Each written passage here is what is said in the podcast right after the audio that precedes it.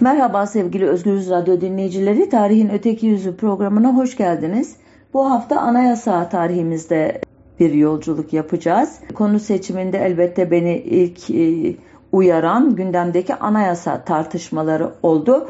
Bildiğiniz üzere hala 1982 e, darbe anayasası ile yönetiliyoruz. Bu anayasanın ilk 3 maddesinin değiştirilmesi ve değiştirilmesinin önerilmesi dahi dördüncü maddeyle yasaklandığı için bu dört maddeye dokunulamamıştı. Ama geri kalan 177 e, maddeden 134'ü çeşitli zamanlarda değiştirilmişti. Cumhur İttifakı iki değişiklik daha yapmaya çalışıyor. E, hatırlarsınız Cumhuriyet Halk Partisi lideri Kemal Kılıçdaroğlu'nun 3 Ekim 20, 2022 günü sosyal medyadan yaptığı başörtüsüne yasal güvence getireceğiz paylaşımı üzerine iktidar e, bloğu bunu gollük pas olarak değerlendirmişti. Önce söz düelloları yapıldı. Sonradan e, işi e, kuvveden fiile döktü Cumhur İttifakı ve bir komisyon oluşturdu ve anayasanın din ve vicdan hürriyetini düzenleyen 24. maddesi ile aile ve çocuğun korunmasına ilişkin 41. maddesinde epeydir aklında olan değişikliği yapmak üzere e, teklif metni hazırlamaya soyundu. Metinlerden özellikle 24. madde ile ilgili olan e, zımnen yasa koyucu olarak referansımı dinden alıyorum e, iması içerdiği için e, laiklik ilkesiyle açıktan çelişiyor gibi e, görünüyor. Daha doğrusu böyle yorumluyor haklı olarak anayasa hukukçuları. Diğer maddede yapılması öngörülen değişiklikte e, aile kadın ve erkeğin e, birliğinden oluşur diyerek e, LGBTİ bireylerin evlilik haklarını anayasal olarak engellemeye yönelik bir ötekileştirme e, ve zımni olarak da bir e, ne diyeyim nefret suçu e, ima ediyor benim okumama göre. Bunlar işin e, anayasal e, boyutu. E, tarihsel açıdan bu tartışmayı gündeme getirmeye beni teşvik eden ikinci faktör de bugün bazı Kürt çevrelerinin e, Kürt meselesini halletmek açısından e, çok önemli bir referans olarak gördükleri 1921 e, Teşkilat Esasiye Kanunu'nun da bundan 102 e, yıl önce tam bugünlerde 20 Ocak 1921'de kanunlaşması bu iki fırsatı bir program konusu yapmak yaptım öyle diyeyim uzatmayayım lafı. Gelelim bu anayasa metni nasıl hazırlandı onun hikayesini anlatmaya. Biliyorsunuz 30 Ekim 1918'de imzalanan Mondros Mütarekesi ile Osmanlı İmparatorluğu'nun içerisinde yepyeni bir durum ortaya çıkmıştı. Bu mütarekeden 6,5 ay sonra 15 e, Mayıs 1919'da İzmir'e e, Yunan askerlerinin e, ve öncülüğünde itilaf güçlerinin çıkması ile birlikte uzun bir süredir e, suskun kalan itaatçı kadrolar Anadolu'ya çekilmeye karar vermişler ve e, milli mücadele diye benim adlandırdığım e, bazılarının İstiklal Harbi diye Kurtuluş Savaşı diye adlandırdığı süreç başlamıştı.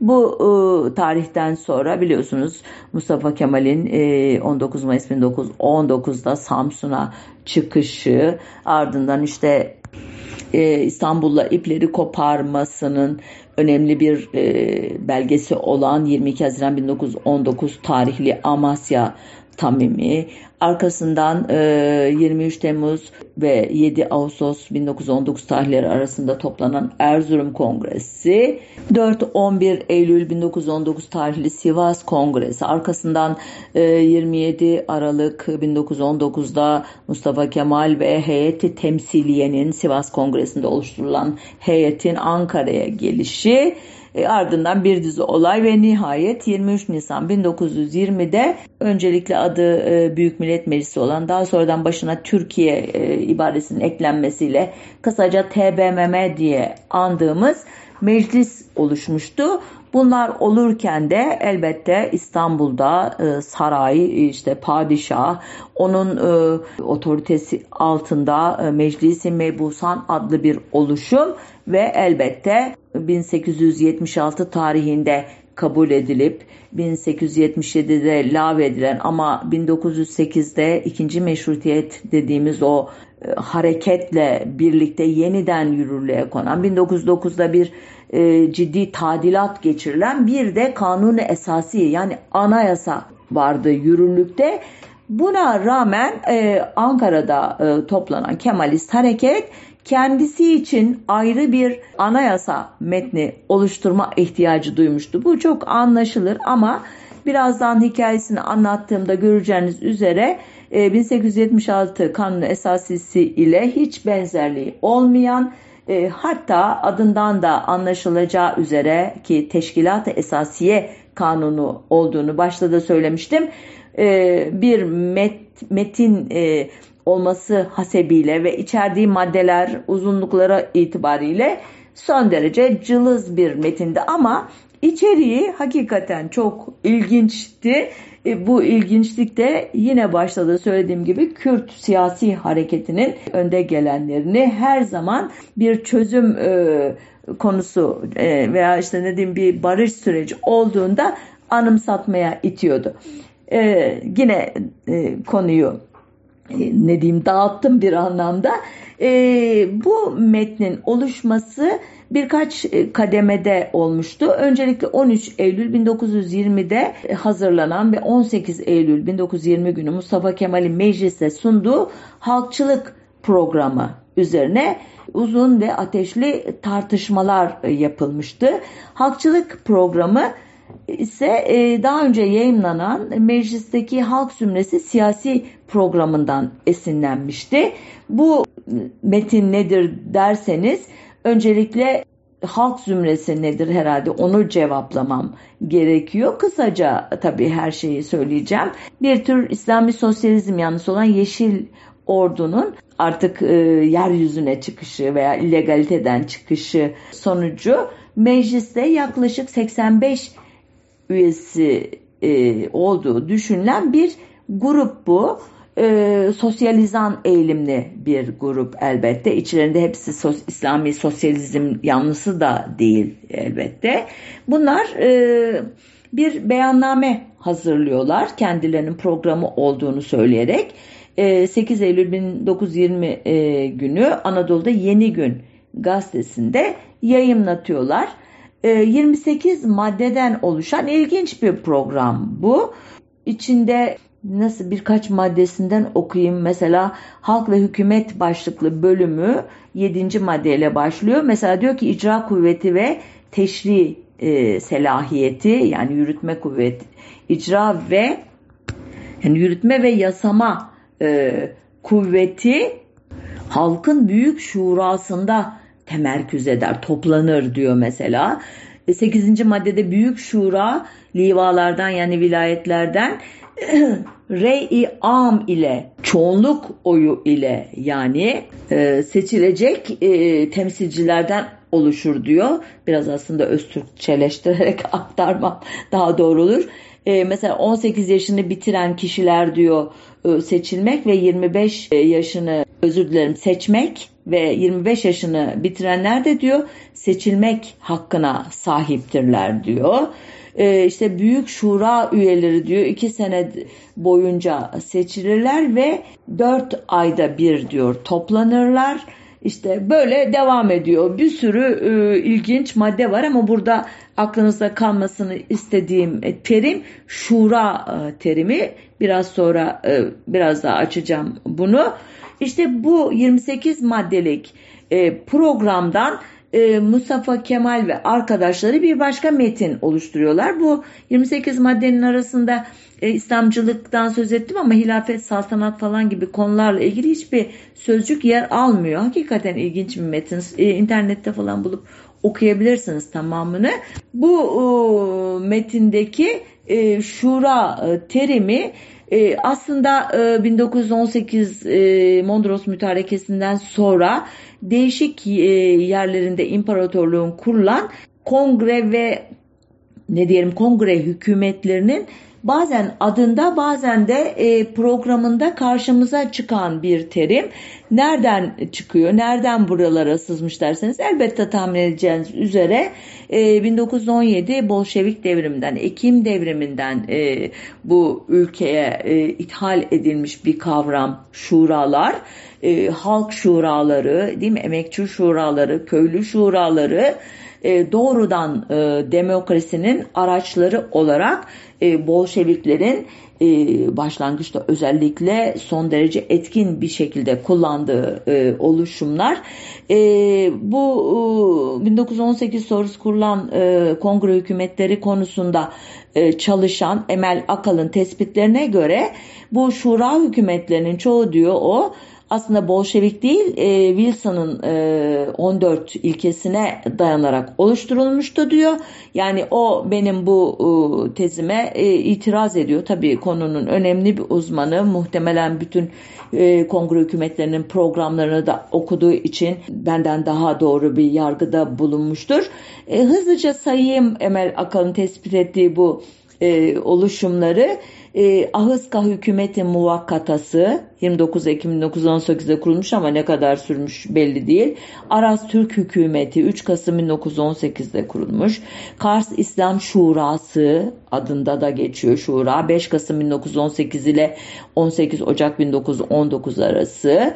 Ee, birinci ve ikinci Kars Kongresi 15 ve 30 Kasım 1918 arası.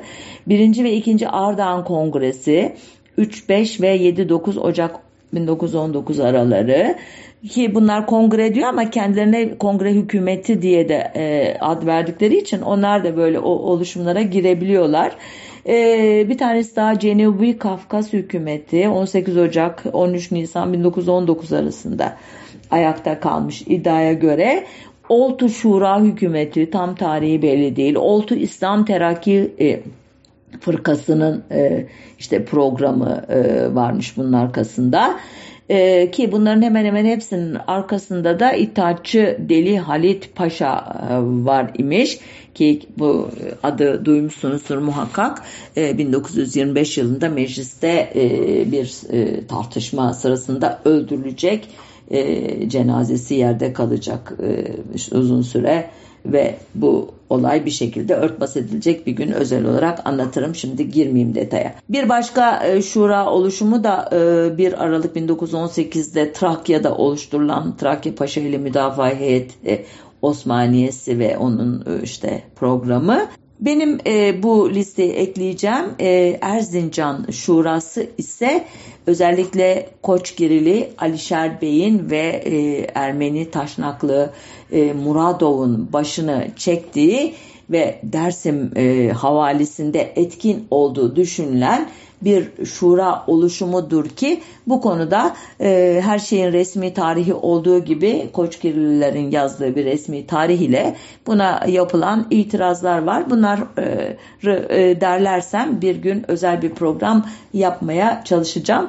Bu özel program e, yapacağım deyince de bir e, okurumuzu, özür dilerim dinleyicimizin adını vermeyeyim belki e, hoşuna gitmez bu. Ayşe Hanım her programda parantez açıyorsunuz bu konuyu ileride e, ele alacağım sözü veriyorsunuz bunları bir yere kaydediyor musunuz bari diyerek hem iyi bir e, dinleyicimiz olduğunu hem de benim bu sözlerimi de e, bu e, geleceğe yönelik vaatlerimi de bir parça eleştirdiğini hissettiren e, dinleyicimizi anayım. Ee, evet çok söz verdiğimin farkındayım ama farkında yine olduğunuz üzere hepsini de bir şekilde ele alıyorum yeri geldiğinde. Konumuza devam edelim şimdi. Sonuçta bu halkçılık e, programından esinlenerek hazırlanan metin e, mecliste e, tartışmaya başlanıyor. Bir özel komisyon kuruluyor bunun için. Özel komisyon çalışmalarını 21 Ekim 1927'de tamamlıyor ve hazırladığı beyanname ve kanun tasarısını 18 Ekim özür dilerim 18 Kasım 1920'de e, meclise sunuyor. Ee, özel komisyon çalışmalarını 21 Ekim 1920'de tamamlıyor. Hazırladığı beyanname ve kanun tasarısını 18 Kasım 1920'de meclise sunuyor. Özel komisyonun raportörü olan Burdur mebusu İsmail Supi Bey 2934 sonrası Soysallıoğlu soyadını alacak. E, bu kanun tasarısını sunarken oldukça uzun ve tarihi bir konuşma yapıyor. Aktarmak isterdim ama çok zaman alır. Siz e, internetten bulabilirsiniz bunu. E, sonunda anlaşılıyor ki komisyon e, kanun tasarısını oluştururken halkçılık programını büyük ölçüde benimsemiş. Sadece meclisin seçim şeklini ve meclis reisinin hem yasama hem de yürütmenin başı olma e, konusunda e, halkçılık programında öngörülenin dışında farklı bir uygulamayı teklif etmiş. E, ondan sonra maddelerin tartışılmasına geçiyor. Teşkilat Esasiye Kanunu'nun birinci maddesi hakimiyet bila kaydu şart milletindir. İdari idare usulü halkın mukadderatını bizzat ve bilfiil idare etmesi esasına müstenittir, ona dayanır ifadesini hiç tartışmasız kabul ediliyor, ediyorlar. Sonra ikinci madde icra kudreti ve teşri selahiyeti yani yürütme ve yasama faaliyeti e, milletin yegane ve hakiki mümessili olan Büyük Millet Meclisi'nde tecelli ve temerküz eder şeklindeki ikinci maddeyi de tartışmasız kabul ediyorlar. Arkasından Türkiye Devleti Büyük Millet Meclisi tarafından idare olunur ve hükümeti Büyük Millet Meclisi hükümeti ünvanını taşır şeklindeki maddeye geçiyorlar. Bu da e, sorun yaratmıyor. Burada ilginç olan e, Türkiye Devleti e, ifadesi Türk Devleti demiyor farkında iseniz.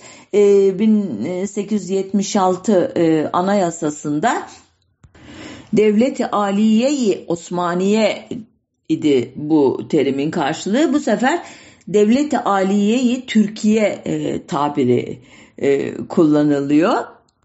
Daha sonra bu 1923 değişikliğinde yani 29 Ekim 1923'te Cumhuriyet'in ilanı ile biliyorsunuz e, bu e, kanun tadil edilmişti. O sırada daha sade bir şekilde Türkiye devleti olarak e, geçecek metne ve öyle kullanılacak 1924 anayasasına kadar. Ardından e, seçimde mesleki temsil esasını getiren dördüncü maddeye geçiliyor. Bu yoğun tartışmalara yol açıyor. E, bu esası savunanlar halkın yönetime gerçek anlamda katılmasının başka yolu olmadığını ileri sürüyorlar. Tam olarak ne bu mesleki temsil diyebilirsiniz. Kısaca anlatmak gerekirse e, İttihat ve Terakkici e, Kör lakaplı Ali İhsan Bey tarafından e, ilk kez formüle edilmiş bir e, mesele bu. Ali İhsan Bey'e göre Osmanlı'nın yıkılışında en büyük faktör e, memur yönetimi ve bürokrasi. Bu yüzden e, bir ülkede özel tabi özel olarak da Osmanlı ülkesinde e, çeşitli meslek gruplarının temsilcileri eğer meclise girmez ise yeni kurulacak bir devlette çökmeye e, mahkum. Bunun için hatta o iki e, kamaralı bir e, iki meclisli bir yapı öneriyor. Karma kooperatif öneriyor. Sonunda e, bu mesele aslında sosyalist ilkelere de e, yakın e, görülebilecekken elbette sosyalizmde hiçbir mesleğin bir diğerine göre e, e, şeyi farklılığı olmadığı iddiası. Ya da eğer böyle bir farklılık olacaksa e, devrimci rolü itibariyle proletaryanın e, hakim olması gerektiği tartış şeye e, benimsendiği için onlar da uzak duruyorlar aslında buna. Ama esas olarak bu temsil sistemine itiraz ülkenin henüz kapitalist bir ne diyelim e, rejimle şey yapmadığı, e, idare edilmediği, böyle bir sistem olmadığı sürece de farklılaşmış meslek gruplarının ortaya çıkamayacağı, çıksa dahi onların e, birbiriyle rekabeti açısından e, eşitsiz e, bir durumun olduğu hatırlatılarak e, buna e, itiraz ediyorlar.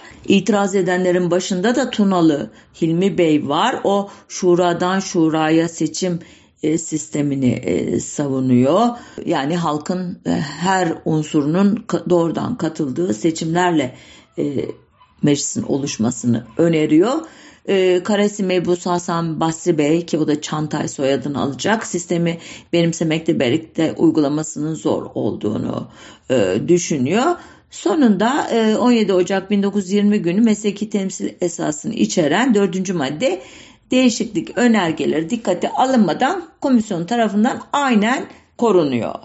Ee, bu sırada izinli olarak Erzurum'a gitmiş olan ve izinden yeni dönen ilk görüşmelerde de bulunamayan dolayısıyla Erzurum mebusu Hüseyin Avni Bey ki Ulaş soyadıyla tanıyacağız kendisini e, mesleki temsil esasını şiddetle karşı çıkarak tek dereceli seçimi savunuyor ve şöyle formüle ediyor e, talebini de millet oyunu hakkıyla kullanamıyor ikinci seçmenler etki yapıyor ya da ikinci seçmenlere etki yapılıyor buraya gelen mebusların bütün oylara haiz olması için bir dereceli seçim uygulanmalıdır.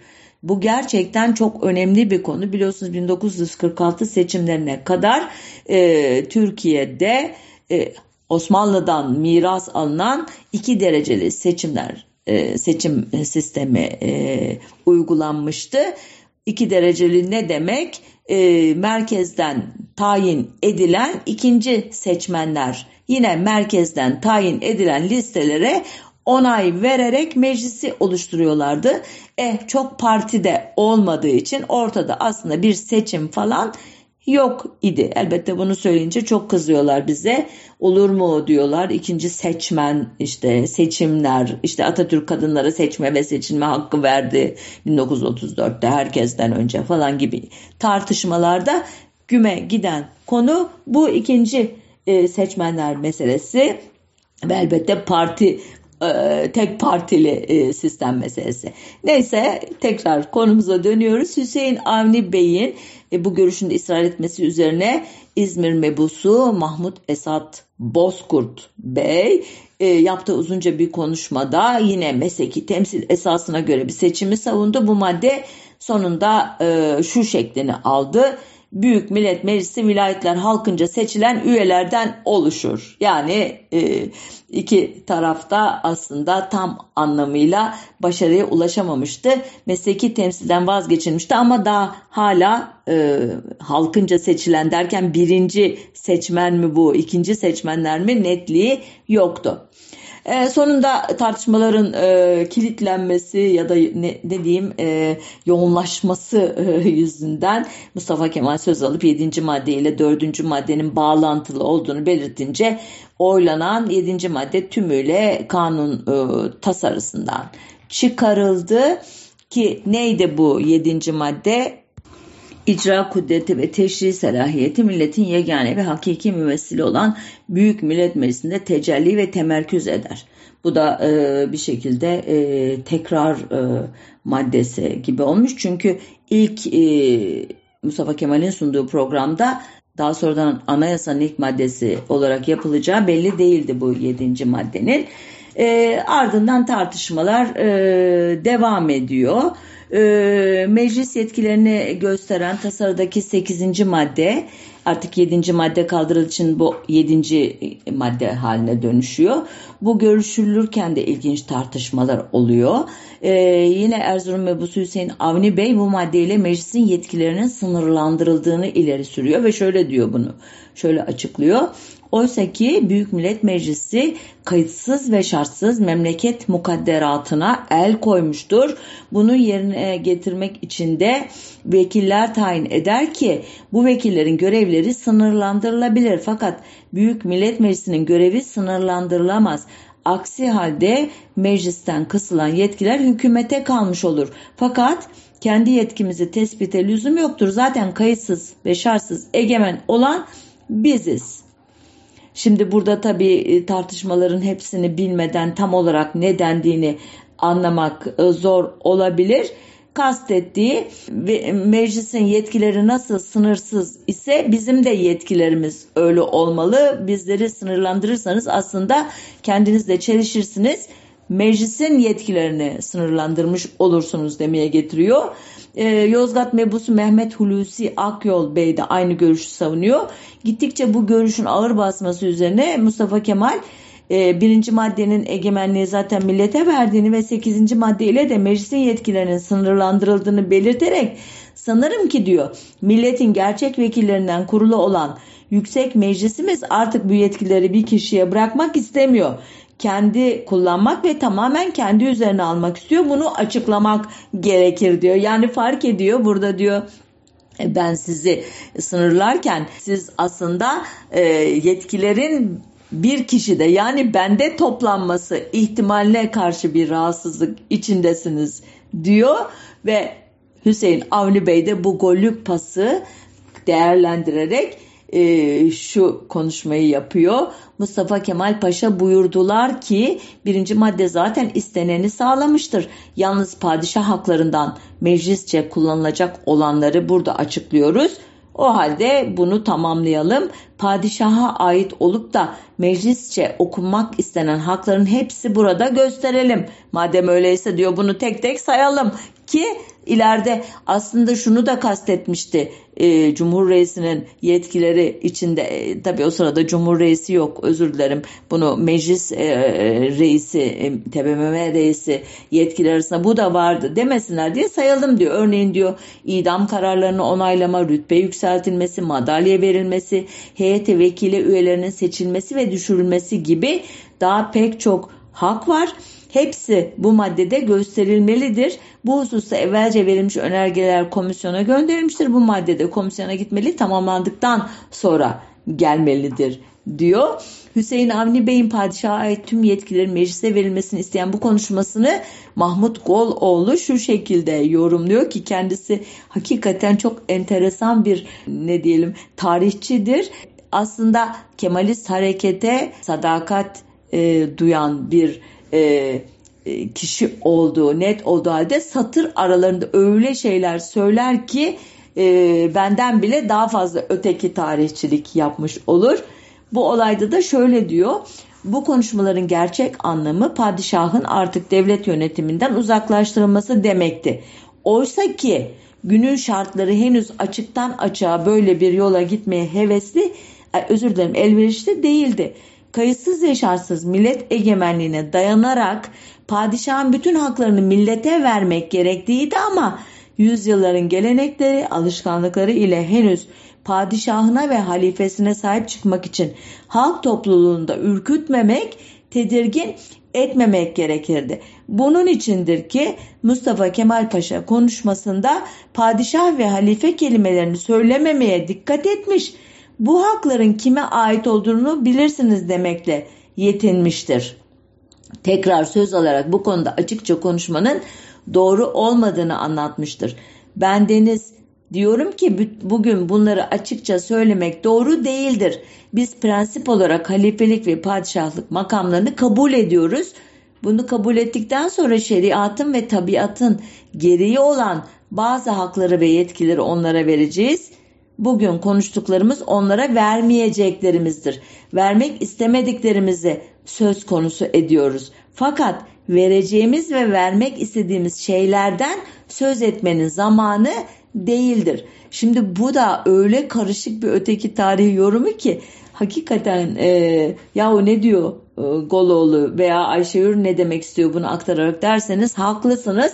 Kastı şu biz hani hep deriz ya yahu bu metinlere aşırı önem vermeyin. O dönem söylenen sözleri kanun kabul etmeyin. Çünkü onlar tarihsel şartların gerektirdiği açıklamalardır. Örneğin Mustafa Kemal'in mecliste işte anasırı İslamiye, işte bu ıı, anasırı oluşturan e, Lazlar, Kürtler, Çerkezler, Araplar diye başlayan konuşmaları bunlar e, sahici e, görüşleri değildir. O gün öyle söylemesi gerekir, öyle söylemiştir. Asıl ne demek istediğini tarihsel süreç içinde attığı adımların toplamından çıkarmanız gerekirdir. Deriz ya bunu deyince de vay sen niyet okuma yapıyorsun derler ya işte burada Mahmut Goloğlu diyor ki Mustafa Kemal açıkça biz burada padişahtan e, halifeden söz etmiyoruz ama açıkça onları da e, yetkisiz kılan değişiklikleri de yapamıyoruz. Biz şu anda sadece onlara ne vermeyeceğimizi söylüyoruz. E, ne vereceğimizi zaten e, siz biliyorsunuz hiçbir şey vermeyeceğiz kaldıracağız demeye getiriyor. Neyse Ahmet Demirel de e, Goloğlu'nun bu yorumunu gerçekçi ve isabetli buluyor ki kendisi birinci meclis konusunda uzman biri. Zaten aslında keşke ben değil de o anlatsaydı e, bu e, meseleyi. Ahmet Demirel de sorunun can alıcı noktasının parlamenter meşruiyet yasamanın üstünlüğü ilkesinin katı bir şekilde uygulanıp uygulanmayacağı konusu olduğunu söylüyor. Gerçekten de bu konudaki tartışmalar meclisin faaliyeti sona erinceye kadar gündemde kalmış. Neyse sonuçta uzatmayayım. 9. maddedeki işte e, değişikliklerle birlikte Teşkilat-ı Esasiye Kanunu e, ile kurulan yasamanın güçlü uygulamasıyla ortaya çıkan meclis hükümeti sisteminde güç mecliste değil meclisin ve heyet vekilinin başkanı sıfatıyla Mustafa Kemal'in şahsında toplanmasına olanak sağlayan bir metin e, oylamaya sunulmuş. 20 ee, Ocak 1921'de teamüllere uyulmadan ki hangi teamüllerden söz ediyorum? Anayasal teamüller, anayasal değişikliklerin 3'te 2 çoğunluk ve açık oyla yapılmasını e, vaaz eder e, iken bu sefer salt çoğunluk yani yarıdan bir fazla ve işaret oyuyla artık işaret oyunun nasıl e, uygulamaya sokulduğunu bugünkü mecliste dahi görürsünüz. El kaldıranlar kaldırmayanlar diyorlar 2-3 dakika içerisinde e, sonuca varıyor ki e, şu anda e, elektronik e, işaretleme sistemi kullanıldığı için bu dönemdekinden elbette çok farklı. Kabul ediliyor bu metin. E, bu metnin e, kabul edildiği tarihte e, söylediğim gibi e, 1876 anayasası e, yürürlükte. Bunun e, kaldırıldığına dair bir ibare yok metinde. E, anayasa hukukçuları şöyle bir açıklama yapıyorlar bu garip durumu telif etmek için. Yani bu ikili anayasa durumunu açıklamak için. Diyorlar ki 85 e, sayılı kanun bu 1921 Teşkilatı Esasiye e, Kanunu Roma hukukunda e, yeni yasa eski yasayı iptal eder ilkesi vardır. Lex posterior derogat legi priori diye latincesi de var bunun. E, bu ilkeye göre diyor iki anayasanın farklı görüşleri temsil etmesi durumunda teşkilat esasiye kanunu hükümlerinin üstünlüğü savunulmuştur. Bu tartışmalar yapıldı mı yapılmadı mı uzun uzun inanın e, benim eksikliğim e, o gözle bakmadım metinlere e, ama e, bir şekilde böyle olduğu da e, vakıa öyle diyelim eski dille. E, bu e, anayasayı ya da teşkilat kanununu 1876 anayasasından ayıran en önemli husus elbette birinci maddede tanımlanan hakimiyet kayıtsız şartsız milletindir. İdare usulü halkın mukadderatını bizzat ve bilfiil idare etmesi esasına dayanır ilkesi ancak e, erken bir söz kabul etmezsiniz umarım. Halkın kaderini bizzat ve bil fiil idare etmesi e, öncelikle e, iki dereceli seçimler yüzünden sonra anayasa metninde olmadığı için referandum hakkı ve halkın kanun teklif vermesi gibi uygulamaların kabul edilmemesi yüzünden kağıt üzerinde kalacak. Bu kanunda bir ilginç yan daha vatandaşlık tanımına özel yer verilmemesi e, bu da 1876 tarihli kanun esasinin teba anlayışının zımnen devam ettiğini e, düşündürüyor bazı uzmanlara. Bu e, anayasanın 23 asıl maddesi var ve gayeye ulaşılıncaya kadar meclisin sürekli toplantı halinde olmasına dair geçici maddesi var. Yani toplam 24 maddeden oluşuyor ve e, Latin e, alfabesiyle e, bir sayfaya sığıyor. Halbuki e, kanunu esası 1876 tarihli anayasa e, 119 maddeden oluşuyordu. E, alfabe farklılığından dolayı sayfa sayısını tam veremeyeceğim ama çok çok daha teşkilatlı bir metindi elbette bu bir sayfalık metne göre. Ancak dediğim gibi hem birinci maddesi itibariyle hem de Kürt çevrelerinin özel önem atfettiği bazı maddeleri itibariyle gerçekten çok özgün bir metindi bu. Ne demek istiyorum açayım. Şimdi 10. maddesi bir tanım e, maddesi Türkiye coğrafi vaziyet ve iktisadi münasebet nokta ayı nazarından vilayetlere, vilayetler kazalara münkasem olup kazalarda nahiyelerden terekküp eder. Anlamışsınızdır. E, vilayetler var. Arkasının altında kazalar, onun arkası altında da nahiyeler var diyor. Şimdi vilayetler başlığı ile Madde 11 çok önemli bir terim ifade ediyor. İlk cümlesinde karşımıza çıkıyor hatta bu terim. Vilayet mahalli umurda manevi şahsiyeti ve muhtariyeti haizdir. Muhtariyet sözcüğü bugün özerklik diye suçlanan hatta terör iması yapılırken sık sık atıfta bulunulan bir ter, terim.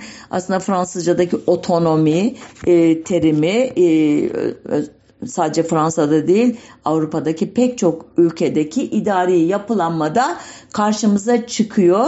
Otonomi bağımsızlık değil e, kendi iç işleyişinde özgür ama e, dış e, meselelerde veya bazı özel meselelerde merkezi devlete tabiyeti ima eden bir idari yapılanma özelliği arkasından devam ediyor madde harici ve dahili siyaset, şer'i, adli ve askeri e, umum, beynelmilel iktisadi münasebet ve hükümetin umum tekalifi ile devam ediyor, ediyor, ediyor. Arkasından birçok şey sayıyor ve diyor ki efkaf yani vakıflar, medaris yani medreseler, marif yani eğitim, sıhhiye yani sağlık, iktisat yani ekonomi, ziraat yani ziraat, nafa yani bayındırlık, nafa ve muaveneti özür dilerim toplam adı o şeyin bakanlığın nafa ve muaveneti içtimaiye e, bugünkü bayındırlık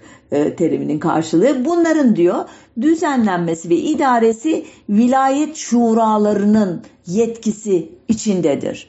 Müthiş bir şey bu açıklıkta anlatılmış bir durum. Şurayı da hatırlıyorsunuz Bolşevik e, e, devrimiyle birlikte literatüre girmiş doğrudan halk yönetimini anlatan e, bir terim.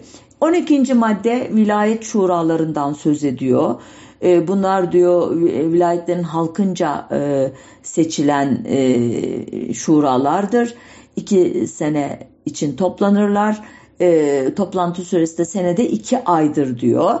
Yani vilayet meclisleri bunlar. Şuralar sözü tabii daha güzel. 13. madde yine bu vilayet şurasının nasıl işleyeceğine dair 14. E, madde ona keza e, bu e, konuda bir merkezi idareye e, ne diyeyim denetim yetkisi vermek üzere konulmuş. Vilayette Büyük Millet Meclisi'nin vekili ve mümessili yani temsilcisi olmak üzere vali bulunur diye başlıyor. Vali Büyük Millet Meclisi hükümeti tarafından tayin olunup vazifesi devletin umumi ve müşterek vezaifini rüyet etmektir, e, uygulatmaktır, yürütmektir. Vali yalnız devletin umumi vazifesiyle mahalli vazife arasındaki e, çelişkili durumlarda müdahale eder diyerek de gerçekten demokratik bir e, şeyi e, yapılanmayı aslında merkezi hükümetin sadece sorun çıktığı anda regüle edeceğini, düzenleyeceğini söylüyor ki ben bu maddeyi anlatırken başta hani devletin denetimini artırıcı bir e, özellik e, taşıdığını ima etmiştim. Aslında sonu itibarıyla oldukça olumlu bir şekilde bitiyor. 15. madde kazalara e, kaza tanımını yapıyor. E, bugün ilçe dediğimiz e, yapılanmanın karşıtı o.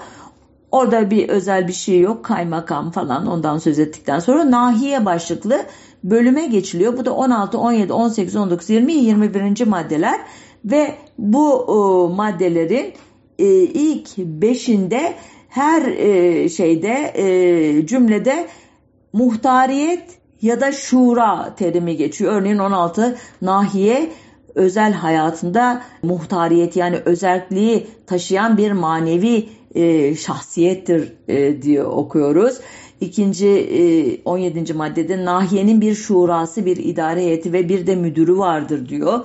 18. madde nahiye şurası, nahiye halkınca doğrudan doğruya e, seçilen üyelerden oluşur diyor. 19. madde idare heyeti ve nahiye müdürü nahiye şurası tarafından seçilir diyor. Ve nihayet 20. madde nahiye şurası ve idare heyeti kazai yani idare anlamında iktisadi yani ekonomik anlamda ve mali parasal yetkilere taşıyıp bunların e, derecesi e, kanunla tespit edilir diye ufak bir sınırlama hamlesi var. 21. madde nahiyenin e, bir veya birkaç köyden oluşabileceği gibi bir kasabanın da nahiye sayılabileceğine dair ve nihayet gerçek anlamda bir emniyet sübabı olduğunu sizin de kabul edeceğiniz bölüme geçiyor bu kısa metin. Umumi müfettişlik e, başlığını taşıyor ve 22. madde vilayetler iktisadi ve içtimai yani e, ekonomik ve sosyal ilişkileri itibariyle birleştirilerek umumi müfettişlikler e, meydana getirirler dedikten sonra 23. madde umumi müfettişin bölgelerinde genel olarak Türkçeleştirerek okuyorum. Asayişin e, temini, işte e, çeşitli yazışmaların dolaşımını e, teftiş etmek, vilayetlerin ortak işlerinde e, uyumun e, sağlanmasını e, sağlamakla yetkili olduğu söyleniyor ve elbette umumi müfettişlerin devletin genel e, vazifeleri ile mahalli idarelerin yani yerel idarelerin vazifeleri ve kararları arasında sürekli bir etkileşim e, sağlanmasını da e, yöneteceği belirtiliyor. Gayet olumlu maddeler gerçekten. Geçici maddeyi söylemiştim. Bu kanunun yayınlanmasından itibaren e, geçerli olacağı bu 24. maddenin ancak meclisin işte e, görevini tamamladığı e, e, tayin edilinceye kadar e, yürürlükte olacağına dair. Bu da Mustafa Kemal'in yetkisine bırakılmış bir konu. Bunu nereden biliyoruz?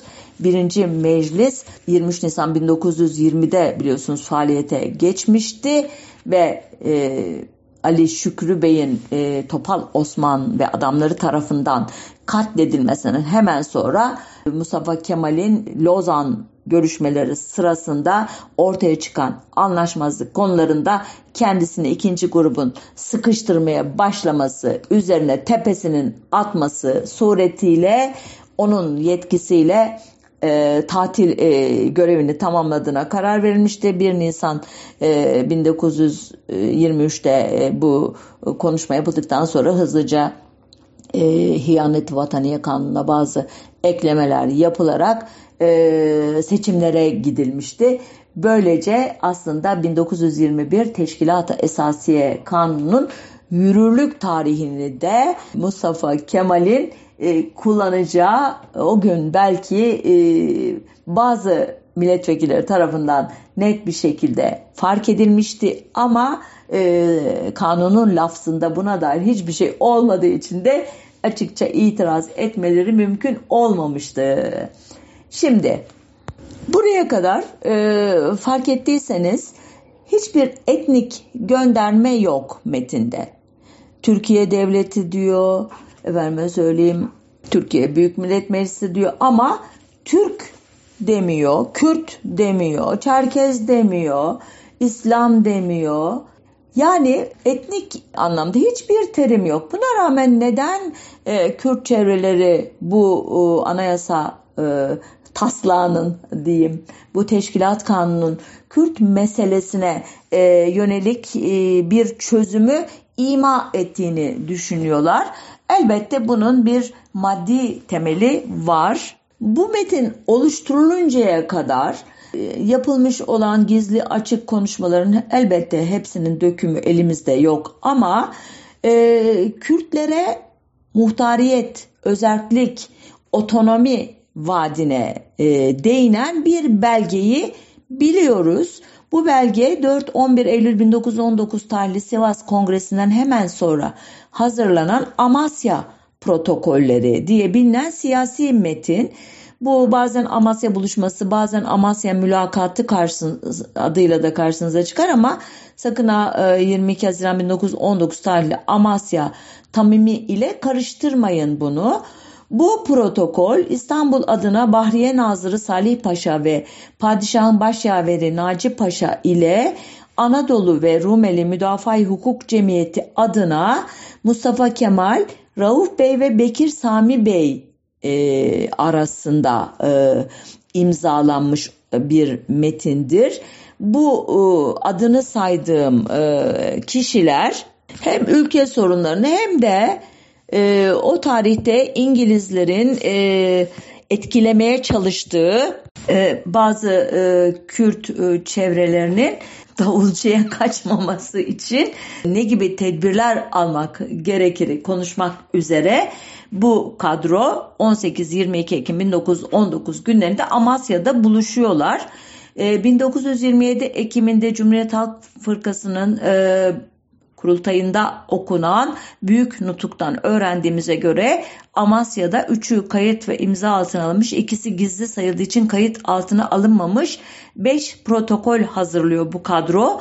Gizli protokollerde ne olduğunu hala bilmiyoruz ama açık olanlardan Kürt sorununa değinilen 22 Ekim 1919 tarihli ikinci protokoldeki ifadeleri e, Faik Reşit Unat'ın Başbakanlık arşivindeki belgenin aslını e, 1961 yılında Latin alfabesiyle tarih vesikaları dergisine yayınlanmasından beri gayet iyi biliyoruz ki o tarihe kadar bu protokol e, gözlerden kaçmış hiç gündeme gelmemiş. Bunu da belirtmek istiyorum.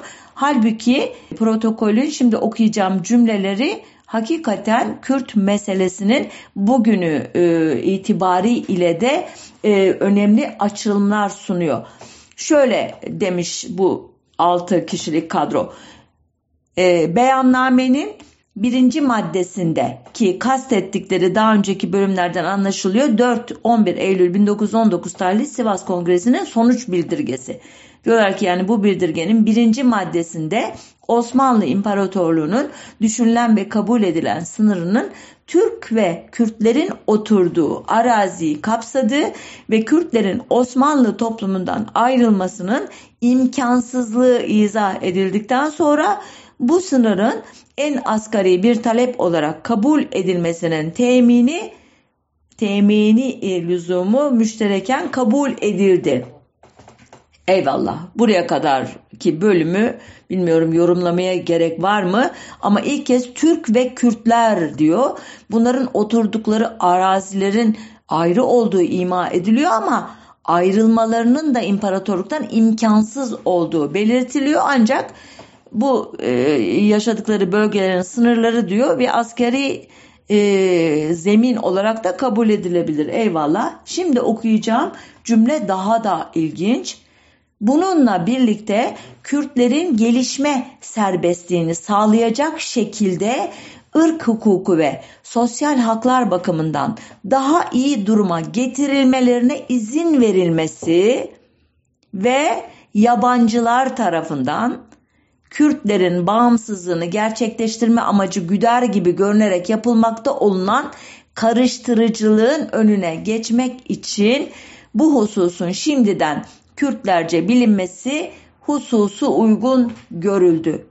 Fark ettiniz mi bilmiyorum gerçekten çok önemli bir bilgi var bu satırlarda. Öncelikle Kürtlerin ırk hukuku tanımıyla onların farklı bir etnisiteden geldiğinin hem Mustafa Kemal hem de muhatapları tarafından kabul edildiğini anlıyoruz o tarihten. Ve ne diyor?